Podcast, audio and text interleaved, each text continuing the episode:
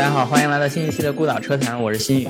这期节目我们来聊一聊电池和电池安全的话题啊，请两位嘉宾，一位是我多年的好朋友王鑫，王鑫大哥，王鑫你好。你好，你好，新宇。王鑫呢是在电池行业工作了十多年了，然后在之前有这个各种各样的身份，其实身份变化也挺多的。然后最早是参与一些。关于固态电池的项目，然后后面现在是在做这个电池的全生命周期的运营方面的工作哈，这是非常有意思，而且呃也在德国、还有日本企业、还有中国企业都工作过，所以经验比较丰富。第二位是学界的代表王崇明教授，王教授你好，新宇你好，王鑫你好。王教授其实之前不是在电动车和电池领域工作，之前是在发动机、发动机方面做研究是吧？对，我在发动机领域将近工作了十年。嗯，读完博士之后，然后去德国壳牌工作了几年。嗯，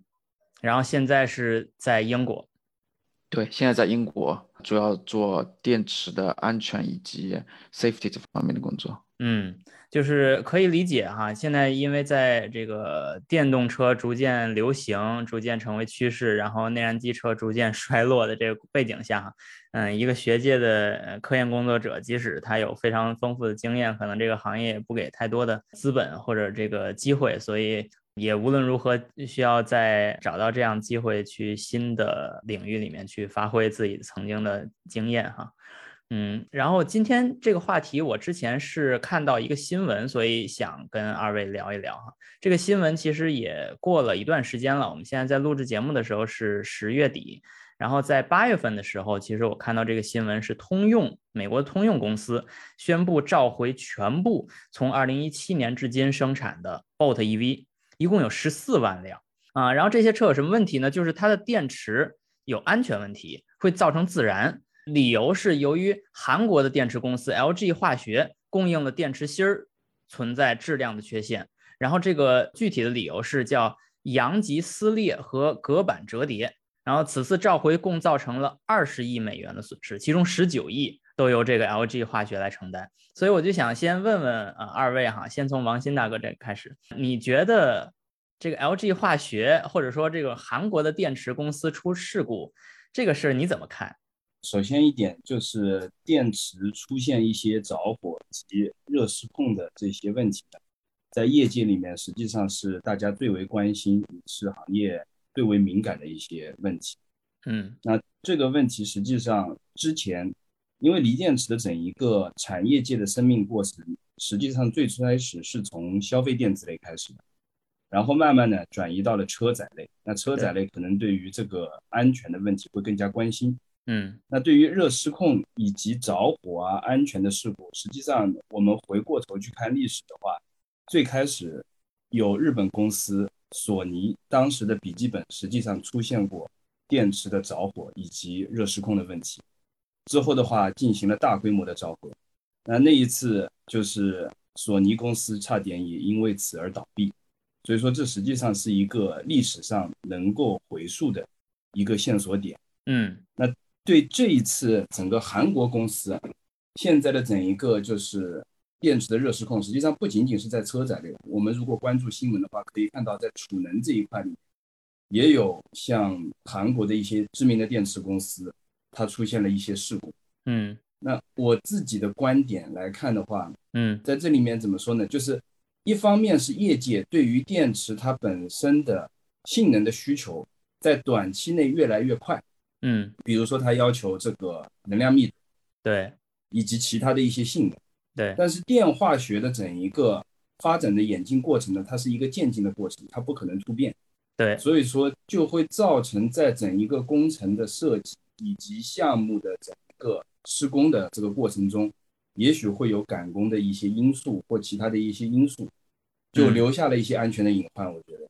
嗯，这是我的一些看法。对，OK，那所以你觉得就是这是一个本身也不是汽车界单独的问题，它从这个消费电子就已经出现了，但是因为这个电池化学本身它的发展是比较渐进式的，不是那种突变式的，对，所以我们在这个大举进军电动车时代的这个过程中，可能汽车界需要的这个步伐就比这个电池演进的步伐要快很多，所以这里边就出现赶工这种质量问题。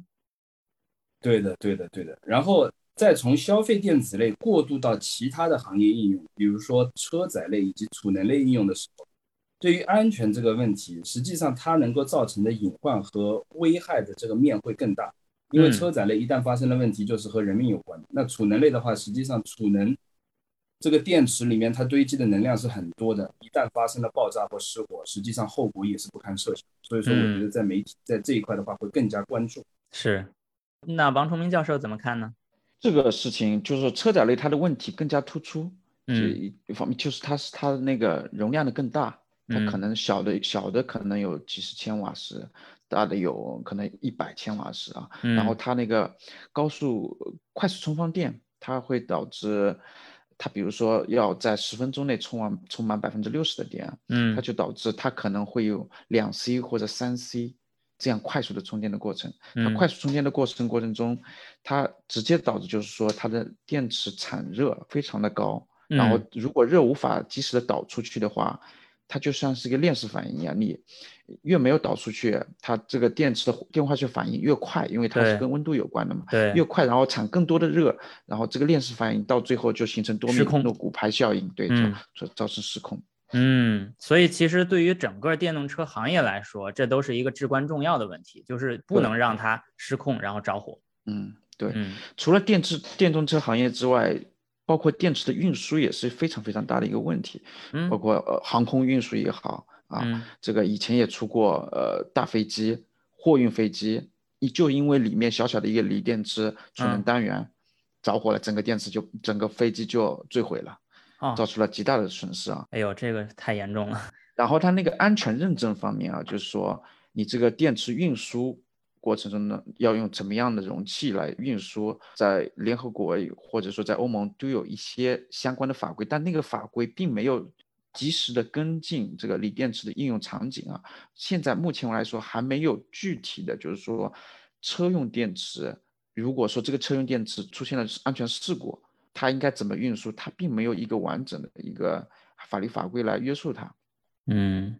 ，OK，那所以说咱们现在遇到的问题不仅是行业内正在亟待解决的问题，而且是法律界和这个相关法规的制定方面也都是一个未知的状态。对，给你举一个例子啊，就是说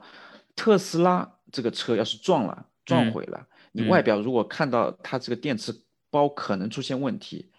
它需要用一个防爆的一个容器来运输这个破损的电池包，你知道要多少钱吗？那个防爆的那个箱子啊，将近要一万欧元左右。但那个那个箱子它又要做安全认证，又是额外的一万到两万欧元。嗯，所以说它这个电池包可能你外表上可能是有点损坏，但可能还可以回收利用。但是你如果一加上这个运输费用一算上去，什么都不值得了。因为它的运输费用 极大的增加了它的成本，导致它这个回收方面也有重大的问题。OK，这里边涉及到说事故之后的电动车的这个成本运输，嗯，对运输问题，并且这个电池在燃烧发生热失控之后燃烧啊，它这个燃烧周期很长，甚至二十四小时之内它内部还在烧，那外部可能看不到明火，但是它内部还在燃烧的。哎，这个太危险了，这这个即使放到修理厂也是一个安全隐患。对对，所以英国这个消防部门啊，嗯，他也在跟我们单位谈，就是说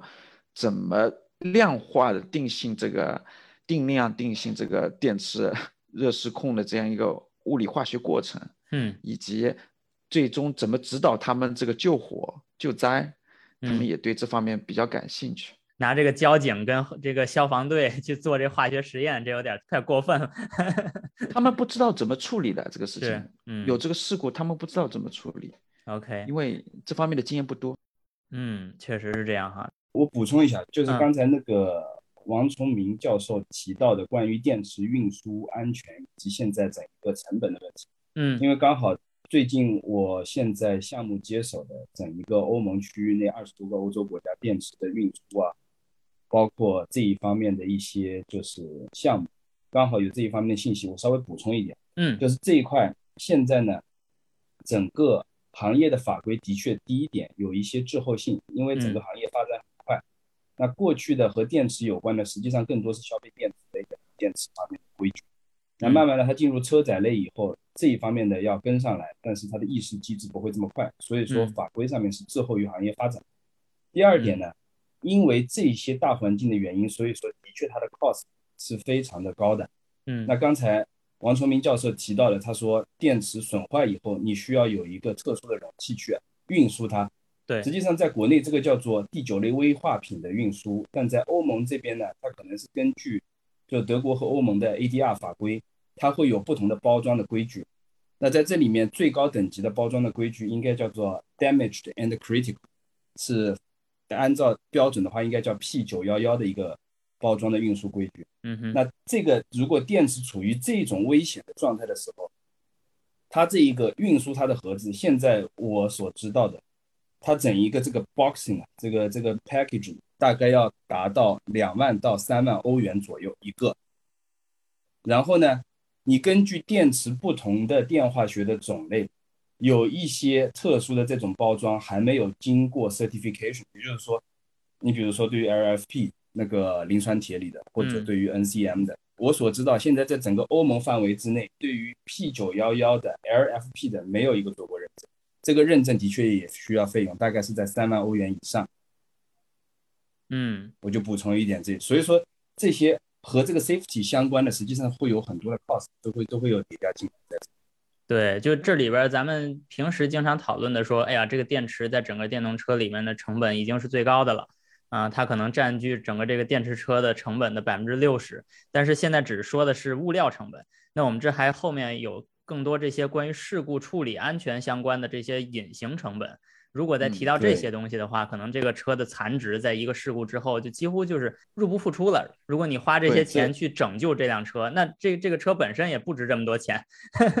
没错，这个就是叫做电池全生命周期里面的运维。因为对于一个 OEM，如果他要推出一个车型以及产品的话，你要考虑的不仅仅是我的制造成本是多少，以及我的售价是多少。对，你要考虑到后期你所有的 relevant cost 在实际上是会很高。我再提一点的话。在这里面最后一个末端里面就是电池的回收啊，因为现在整个欧盟它这个产业发展的很快，它过去的电池的回收和消费电子类是挂钩的，但是你新增的电池产能是和车载类以及储能类有关，所以说你的回收的产能是跟不上你发展的产能，以至于导致现在的供需是很紧张和不平衡的。那最终落到市场端呢，就会造成现在的回收费用是很高的。一个高压电池包如果是给纯电动车的话，它可能它的回收费用会在一千五百欧到三千欧不等。不同的国家，嗯哼，这个费用也许已经大于你在售车的时候你的利润，那这是一个非常 critical 的事情。对，不好意思，我稍微提一嘴。呃，这个我觉得很很有意思的一个信息哈，就都转换成了这个现金这个价格，给一个价签儿，然后我们现在就大概理解这个二手电动车可能会有各种各样的关于回收方面的问题。嗯，对。然后我在单位里啊，我们做电池实验啊，要要储存电池嘛，锂电池都是，我们不能放在室内。我们采取的方案就是说，用小型的集装箱式放在整个实验楼的外部，一个小的集装箱，并不是标准的那种运输的集装箱，小的集装箱，嗯，就花了六十万人民币。里面是基本上就是说，它最贵的就是做 certificate 这方面的 cost，嗯，它可能这个箱子只值了个五千，啊，呃，五万五万人民币，他做这个 certificate 卖给我们的时候就卖了六十万人民币，非常非常夸张。哎呀天哪，这简直不是完全不是一个量级的东西啊！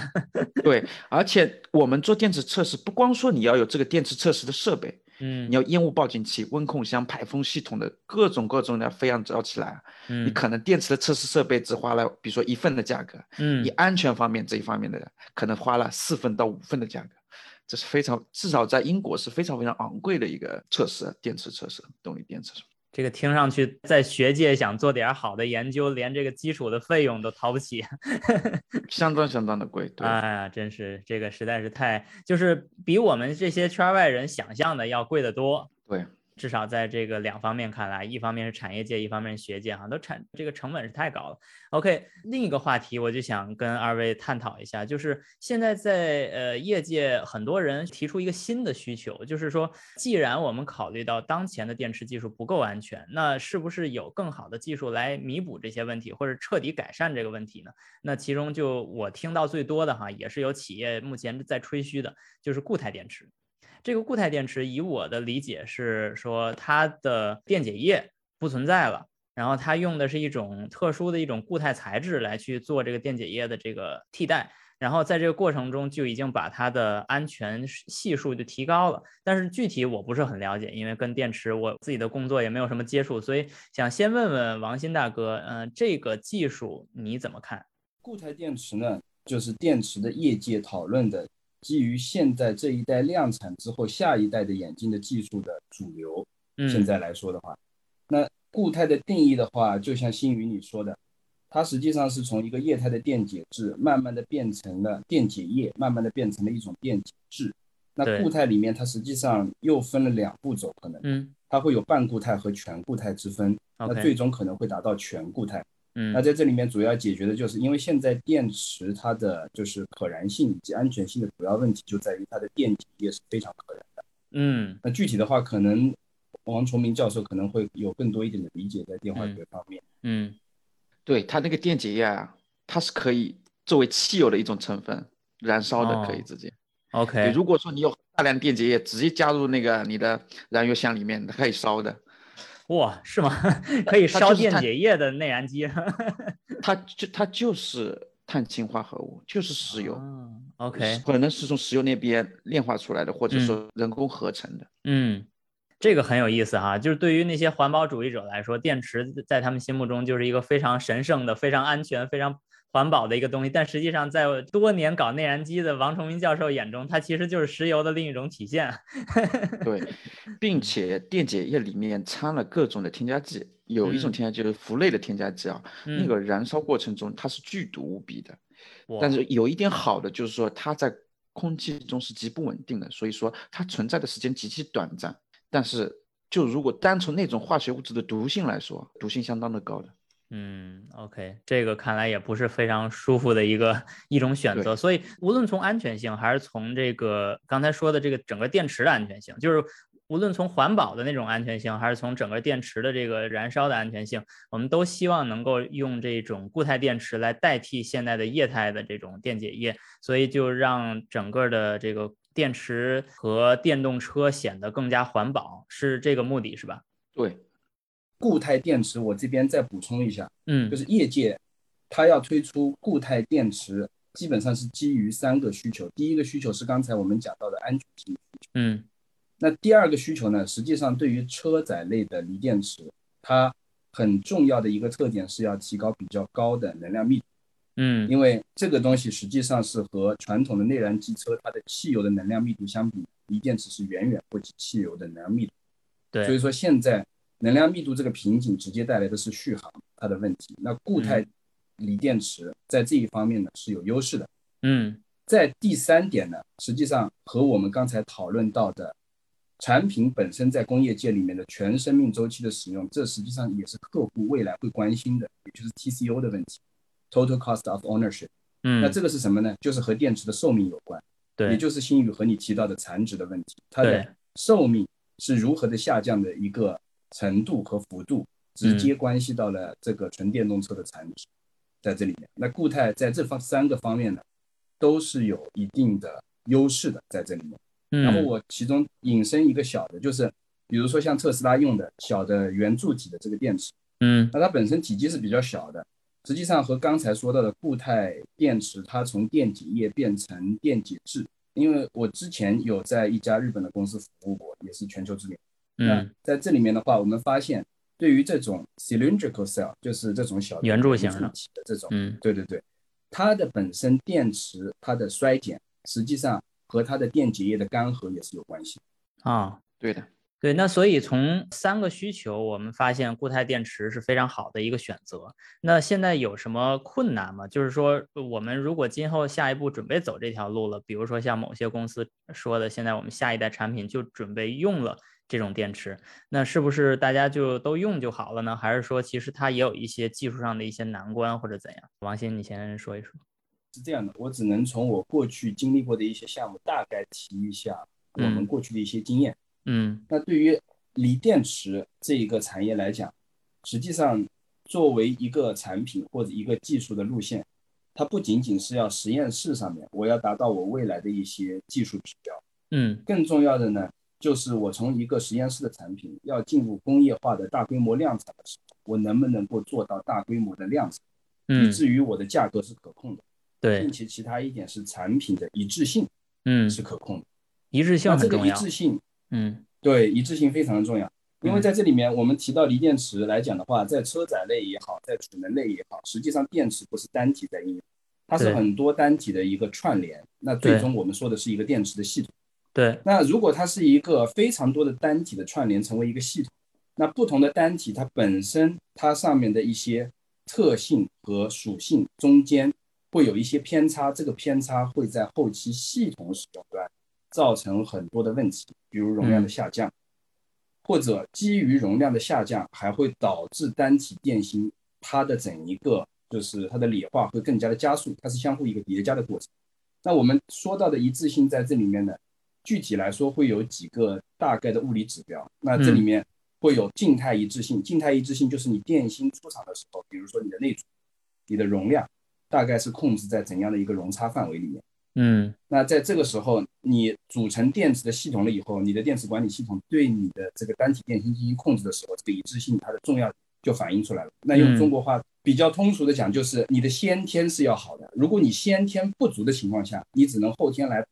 后天怎么来补呢？就是你怎么样来用这些电池的电芯儿，那就是你的电池管理系统啊，以及你的电池整个系统的设计是如何来匹配。对我打个比方，就相当于一个军队里边高高矮矮、胖胖瘦瘦，所有人，比如说只能举起，比如五公斤的东西，那现在有一个举能举起十公斤，有一个只能举起三公斤，那就只能紧着那个最小的那个、最差的那个去来安排控制，是不是？对，新宇你说的没错，这个例子可以再具体具象化一点什么呢？嗯就是这个一致性会分为两点，叫做嗯静态一致性和动态一致性。嗯，静态一致性是指你这个军队里面，比如说有十个人举着一块木头，对这些人的身高差不多都在一厘米或两厘米的这个容差里，这叫静态一致性都 OK。那基本上你举起这个木头是同样的高度。对但是动态一致性呢，是你在举木头的过程中，每个人的力气是不一样的。嗯那就会导致举木头的时候，实际上你会发现，如果这个动态一致性也很好的话，这个木头是平稳的在上下起伏；对而动态一致性不好的情况下，这个木头是高高低低在起伏。啊，这就是为什么你在电池的电芯在使用的时候，如果你是几百圈的循环了以后，你再把整个电芯它的所有的充放电的曲线映射在一张图上以后，它的离散很大，那这个就是后期会造成续航的下降呀，甚至安全性的一些隐患，都是从这里出来的。那从这里面衍生回去是什么意思呢？就是说固态锂电池是一个比较新的技术上的突破，对。但是技术上的突破在业界来讲，你在实验室 ready 的情况下，到大规模的产业化，可能要经过五到十年的过程，所以这个过程是不可逾越的，因为你还要去涉及到一个产品出来以后，如何去设计它的生产工艺，生产工艺定好了以后，你大规模生产的时候，你会有一些 failure 反馈回来，然后你再去调整，这些都是要在这个过程中得到的 know how。对，从实验室到工厂，这是一个不可逾越的一个距离。对，这个过程实际上是和，比如说你搞材料或者你搞工艺，它嗯最终不能够加速的原因，是因为它没有办法通过模拟或者逻辑的方式，你去推演得出啊，我应该往哪个方向走，只能实试错的结果。嗯对你只能试错，这个试错背后的这个成本就是时间，但是是你也要有好的方法论去指导你在试错的过程中如何把你的经验作为你下一步改善的一个方向，这是很重要的。嗯，是。那所以说，咱们现在面临的问题不仅仅是技术上可能本来就需要有很多的难关需要突破，而且是即使你在实验室突破了，你到最后设计到工厂能不能达成它这个设计的要求，又是另一个问题。所以这中间会花非常多的时间。没错，没错。嗯而这一点的话，实际上从产业界来看的话，东亚是占据有优势的，因为东亚过去一直是有消费电子类的根基，而嗯在和消费电子类的同时的成长的过程中，实际上锂电池是主要的动力来源。那在这，里面的话，你可以看到它的整个技术的演进。锂电池它最初的商业化是日本人将它做成了一个商品化的工业化的东西。嗯那它的技术的转移实际上是从日本到了南韩，之后嗯慢慢去了台湾，然后到了中国大陆，因哎为低成本制造的需求。是是是。嗯但是呢，但在产业界里面呢，现在又出现一个反向的过程是什么呢？因为大陆中国这边它的整个产业的基盘非常的大，嗯所以说你在这一边的应用端的加速，会导致这边的厂商它的技术的迭代以及它的开发的投入会越来越多，那最终你的 know how 也会上去。嗯，所以原来的目标就是找一个成本低的地方，结果现在成本低的地方反而变成了技术领先的地方。是啊，实际上比亚迪是一个很好的例子嘛，因为比亚迪最开始的时候，王传福把那条产线，当时他发现日本人做的产线是比较自动化的，嗯但是呢成本过高，是一条磷酸铁锂的，用于给比如说智能这个手机上面用的。嗯，那最终他说这个东西我要拿到中国来量产，最终比如说把十道或十五道工序的产线拆成了三十道工序，但用人工怼上去，但这个呢就初步实现了整个就是制造工艺自己在中国这边，然后你慢慢再去改善你这整个工艺，所以说这个我觉得是一个比较好的例子，就比亚迪来讲。嗯。呃，我补充一下啊，好的。就是说它这个电池，它这个化学成分啊，大家都这个化学成分其实秘密不多的，比如说三元锂电池，嗯，你都是呃三种化学元素，就看你怎么配比嘛，对不对？对，但是你就算你知道这个答案，就说你知道这个化学成分是什么，你也做不出来。我举个例子啊，就是说嗯麦当劳的汉堡包，麦当劳为什么这么厉害？因为它在全世界任何范围内，你走进任何一家店，它出来的汉堡包味道都是差不多的。但你说我们村村口的那一家杂牌的汉堡包店，它今天做出来的可能就跟明天做出来的味道不太一样。麦当劳就可以全年三百六十五天，全世界任何一个地方做出来的东西都是一模一样的。为什么？它就是把所有的工艺都细分了，并且精确的控制了。嗯制造电池也是一样的。嗯你说为什么比亚迪的电池这么好？为什么宁德时代的电池那么好？就是在世界范围内应该说比较领先的嘛。它就是在把自己的工艺都吃透了。这个东西我跟生产制造电池的学界的一些专家聊过了，他就是说这个东西其实科技含量并没有没有想象的那么高，但是嗯就是说它这个经验啊非常非常非常的重要。这个经验的壁垒啊，它可能是国外十多年，可能五六年都超不过的。中国、嗯中国在这方面积累的技术和经验。哎，那所以其实回到刚才我说的这个话题，这个固态电池在生产经验方面，是不是对于所有国家来说都是一个未知数呢？就是这个困难是不是我们能马上在两三年突破呢？固态电池在五六年前就是说要在接下来的五六年能够解决工业制造的问题。五六年之前就说现在准备对，大大范围上了，然后现到现在为止呃还说还是目前来说，在美国有家公司叫 Quantum Scape 嘛，你看它的嗯股价，股价最高的时候是一百多美元一股，现在只有三十美元不到，就是它已经从最高掉到最低，现在的掉了百分之七十了。你说泡沫破了，它一直就是说处于就是说实验室的阶段，然后实验嗯室，然后它要进行小规模的测试，小规模的测试再到大批量的量产。在我同事的眼中，他就觉得这个东西，他认为是不可能。为什么呢？他就是认嗯为固态电池，它这个把液态的电解液取代嗯之后，它造成工艺上的造成极大极大的困难，它很难造做好一致性。啊，所以固态电池听上去就是实验室比较好，但是真正大量产的这个可能性很低。对，它不是技术上的问题，它嗯是工艺上、制造工艺上的问题。制造工艺，OK，嗯，所以王鑫大哥，你那边儿是不是也有这样的经验，然后导致你现在可能就从你之前的那个研究项目里面出来了呢？就是，我这边就是单纯讲我这边经历过的经验的话，嗯首先第一点，对于固态电池它的电芯的制造，实际上是一个全新的工艺，对于所有的电池生产商来讲，嗯。甚至是对于，因为在这里面实际上电池本身它的机理的研究，以及它的一个原材料的配方，包括它的制成工艺，我觉得最先进、底子最深的还是在日本。嗯。那日本那边实际上也并没有说我可以快速的两到三年之内就能够大规模的去商业化，嗯，所以说我觉得如果他们不能讲这个，全球没有人可以去讲，我可以在这几年达到一个大规模的商业化。所以我感觉听二位的关于这个固态电池的制造啊、工艺这方面聊的比较多，无论是从学界还是从这个产业界，都对这个技术呢本身它的特征是比较积极的态度，但是到最后落地说能上到所有大家开的这个电动车上，又是比较消极的，这看起来也是业界的一个共识了。在投资界可能比较乐观，对，投资界乐观，那咱不管，咱们是工程师的这个节目。到真正材料科学家呃方面的呃或者大学这方面的层面来说，嗯还是比较谨慎的了，因为大家都知道这里面的难点在哪里。，OK，嗯，新宇，就是我这边再补充一下关于固态电池产业化的问题。嗯，那刚才提到，实际上电池分成两个层面，它，分电芯和系统的层面。嗯那对于不同的一些应用场景来讲呢，实际上我们看的不仅仅是电芯层面上，更多的是你的系统层面上能不能为你的应用场景做服务。嗯那在这个背后呢，就是说它的产业化的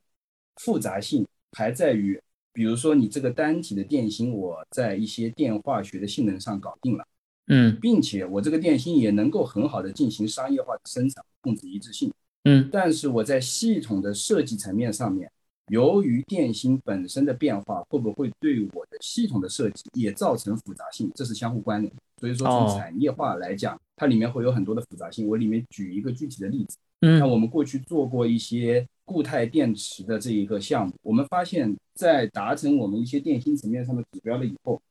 由于要激活整一个电芯的电化学的一些属性，所以说这个电芯它是要在一个六十度以上的温度上去使用。那嗯。它对于整一个电池系统的设计来讲，它就变成一个反向的事，因为过去我们对于传统的锂电池最好是保持在室温，就像人一样，二十度、二十五度的样子。嗯。二十五度 room temperature，那这是它对它最好，对它寿命、对它安全都是最好但是像这一款电池的话，我们发现电芯搞定了，或者说接近搞定了以后，系统层面上都要发生变化，我要把它加稳。那在这里面，我只是想引申一下，这里面有很多的复杂性和相互的关联，从嗯 cell 到 system level 都会有相互的关联。就嗯不仅仅是你电芯这一侧搞定了，你在应用场景上面就可以搞。实际上中间有很复杂的一些东西都会。嗯，那就说明其实关于这个系统层面的，当然你只是举了一个例子哈，就这个热管理其实是很重要的。没错，嗯没错。热管理，就我自己的认知，当然待会儿那个就请王崇明教授补充一下，因为他是这方面的专家。嗯那嗯热管理在我们过去在工业项目上会直接和电池最大的三个痛点有关。第一是安全，嗯第二是它的充电的效率，实际上和热管理是息息相关的。那这也是嗯应用场景的痛点。嗯，第三就是成本，这成本是一个长周期的痛点，也就是 TCO 的问题，对于嗯客户也好，嗯对于车队用户也好。是。那王成明教授这边有没有什么补充呢？对热管理啊，它直接联系到它这个性能以及它的老化的一个过程啊。如果温度过高的话，一般来说电池老化速度会加快，因为它各种的副反应，电池内部的副反应会增加，导致它嗯一些嗯可用的锂啊，它锂离子的数量就会减少，就导致它的老化加快嘛。然嗯后另一方面就是说，如果温度过低的话，它就会导致锂嗯会析出。锂析出的话，直接的、嗯直接的嗯后果就是说，它可用的锂就比较少，并且析出的锂就像结冰一样，它会结晶，产生一些嗯冰锥一样的一种呃物理形态的东西，它会刺破电池里面的隔离膜。一旦它的隔离膜刺破啊，它就直接会导致电极的正极、负极物理上有接触，然后导致短路，非常危险内部短路热失对控。对，然后热管理它主要目前主要有车用电池上的热管理，主要有风冷、嗯水冷，还有目前来说比较热门的就是直接静默式冷却。直接静默式冷却的话，它所用的液体我们叫 dielectric fluid，就电介质溶液。它有两种，一种是油，一种是氟碳化合物。油的话，成本相对来说比较低一点。其实我们现在汽车上用的一些变速箱里面的油啊，它也可以用来做直接静默式冷却。哎，这个很有意思，它这是跨界了，从那个变速箱油方面直接跨界到电池冷却方面哈。对，嗯，对它总体来说它的价格相对是比较低一点，安全性性也比较好，但是它的维护比较差。比如说你电池要进行一些修理维护的话，你就要把整个液体全部都导出来，然后它又是比较粘性的嘛，它不容易清理清洁。另外一种氟碳化合物的话，它相对来说比较好。目前来说，三 M 公司的 Novak。它那个嗯 engineering fluid 啊，它就嗯是属于氟碳化合物的一种，但是它嗯的价格非常非常昂贵，基本上在嗯车用上，我在我看来是应用不起的，主要是成本上的。然后油类的话，有壳牌的那个 GTL fuel，就是 gas to liquid 啊，它是那个人工合成的那种油，嗯它本身看那一种取决于它的那个 GTL 的成分啊，它又可以做燃油，又可以做那个润滑油，又可以做来静默式冷却了。嗯，说，但是它这个因为它那个纯度比较高嘛，然嗯后它导电性非常非常差，就是说导电性的另外一方面，绝缘性可以做得非常好，嗯，成本比较低。壳牌也在这方面，在亚洲也好，在欧洲也好，在进行很多的推广的那些活动嘛。因为它车企其实对这方面的静默式冷却还不是特别特别的了解。嗯，这是一个比较新的概念。。嗯对，所以说壳牌也派去很多的专家跟车企进行接洽，让他们了解这些方面的技术。嗯，有意思。这个是相当于从这个石油传统的石油或者这个润滑油，直接过渡到电池的油冷，呃，这是一个很新的概念，至少我是第一次听说这个概念哈，浸没式冷却。嗯嗯。但是呃，王鑫大哥那边，你曾经接触过这个新的技术吗？碰巧，实际上我之前的项目大概在四到五年之前，刚好是有这一个就是浸没式冷却的这么一个项目。因为当时我们在德国做的那个项目，也是关注到了这个电池应用场景里面的三大痛点。嗯，首先是安全性，嗯然后就是对于一些特殊的场景，比如说一些高性能的机车或赛车，我需要快速的进行充电，对以及快速的放电。对那快速的充放电的过程中，实际上电池无外乎它会大量的散热。那如何的去搭配你的冷却系统，实际上是非常关键的。嗯再其他就是我的寿命，那我不能够有高性能这个 performance 的情况下，我的寿命大打折扣，那对于用户也是没有用的。所以当时就切入到这个话题里面。那在这里面的话，大家可以看一个现在 Mercedes AMG 在上个月三十号发布的一个电气化策略里面，它有一款叫做高性能的混动车子，嗯它实际上应该是给 F1 赛车用的。嗯，它的电芯用的就是静默式冷却的方案，就泡在油里的电池。它实际上是泡在这个冷却液里面或电解质液，就是刚才王崇明教授说，它不是油里，OK，但它的方式就是这样子的，这嗯，电对。介质液，电电介电介质电解质液。嗯对对，然后油冷的话呢，实际上国内也有一些电池的企业在做，可以关注的是，比如说微红，它嗯。过去实际上它也有全静默式的冷却，但它用的就是油，用的是硅油的方式。嗯，那最终的话就是王崇明教授说的，如果我这个电池内部的电芯或模组发生了问题，我要进行更换的情况下，这是非常麻烦的事情，因为你拆开来以后里面都是油，你首先要把油首先要 drain out，嗯然后你还要去进行，所以说你可以想象这背后它的一些就是其他的一些 effort 在这里面。嗯，这个听上去有点像这种老的时代的比较难拆的那些变速箱，你得先把其他东西先都拆下来，然后才能看见变速箱，然后你再去修这个变速箱。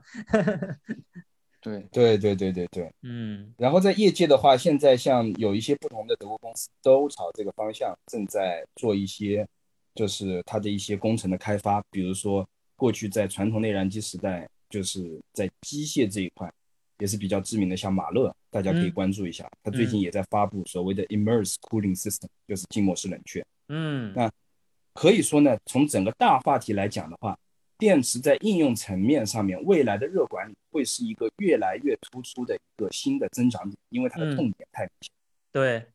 是这个听上去很有意思啊，就是在这个行业里面，大家都觉得电动车是一个新的势力，所以有有一些新的这些 player，这些新的这些竞争选手。但实际上，我们又看到了一些老的汽车业的一些身影，比如说 Shell 啊，然后还有一些化工公司呀，也都参与进来，然后还有马勒这种传统的跟发动机相关的公司也都进来。那其实也把一些新的思路带进了这个新的，就是也不能叫新的思路吧，就是老技术在新的领域中的重新的应用，然后又让这个新的领域出现了一些可能新的增长点。然后其实今天我们聊的这两个话题啊，看似是没有什么关联的啊，一个是这个啊固态电池的技术，然后一个是这种油冷浸没式冷却这个东西。这两个看似是没有什么关联的，但是其实我们放到电池的这个使用，在电动车的使用这里面，其实它是两种技术路线，一种路线是用新的电池，然后另一种是用老的电池，但是给它更好的散热或者说热管理，然后让这个老的电池去发挥它更好的效果。对的，可以这么讲，对的。嗯，二位还有什么其他要补充的吗？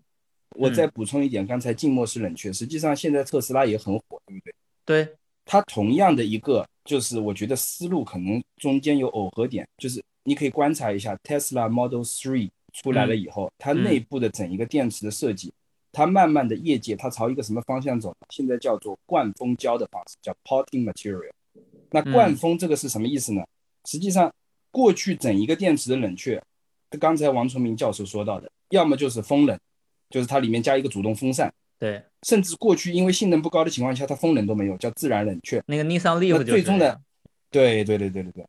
然后慢慢的呢，它就演进到我需要用水冷，也就是说我要主动的冷却，里面有水冷板。但是水冷板和电池之间的问题在于，我中间它是有接触的问题的，也就是说你哪怕只有很细小的这个空隙，它会带来散热上的极大的问题，并且你这个电池它不是全包围的接触。那在这里面呢？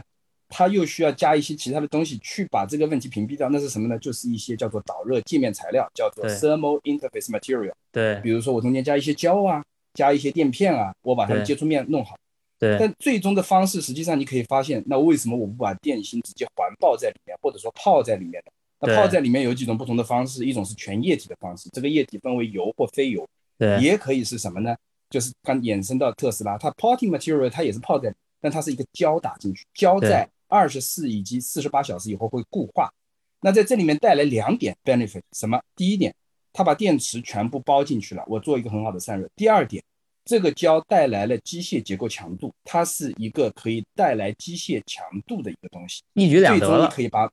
嗯，对，你可以把模组上一些金属件去掉。那最终的话，它也是为了降本。你可以发现，工背后的目的又降本又提升效率，然后又能达成它的安全性和散热性，这这简直就是完美的解决方案。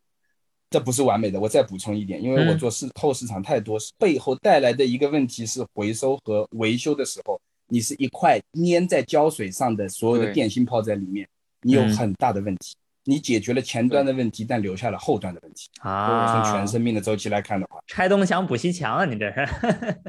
对吧？所以说我们看这个东西是要全方位的看的，要要跨时间尺度去看，对，这个不好意思。哎，王崇明教授。我说两句啊，就说我们刚跟 Johnson Murphy 等一些研究机构以及商业机构、咨询机构做了一个电池回收的项目啊，就是我就发现啊，它这个电池回收在这个拆解过程中啊，它的那个各个电池厂商不同的电池包难度是非常不一样的。如果说你用那个灌胶增强它那个 thermal conductivity 的那个胶灌进去啊，就会导致它后期非常非常难拆。或者说它那个电池本身是可以二次利用的，你这么浇一罐，它拆开来之后就基本上全毁掉了。那伊朗马斯克不管这事儿啊，不管这个事情。嗯，这个事情在英国、在欧洲特别特别需要关注。为什么？它的人力成本比较高啊。对。如果你这个东西拆解难度比较大的话，你就不可能上自动化的设备。对。然后电池回收整个成本过程中啊，人力成本在英国大概要占到百分之十二左右啊，那是非常高了。对，在中国只占了百分之四，所以说电池回收这方面啊，可能欧洲、英国这边所需要的 cost 更加高。就像你刚才你说的，电池热管理可能做好了，但是后期的回收就可能就出现了问题了。嗯，比如说基本上没有一个特别完美的一个解决方案，可能确实啊，确实最后需要全生命周期啊这种方式、这种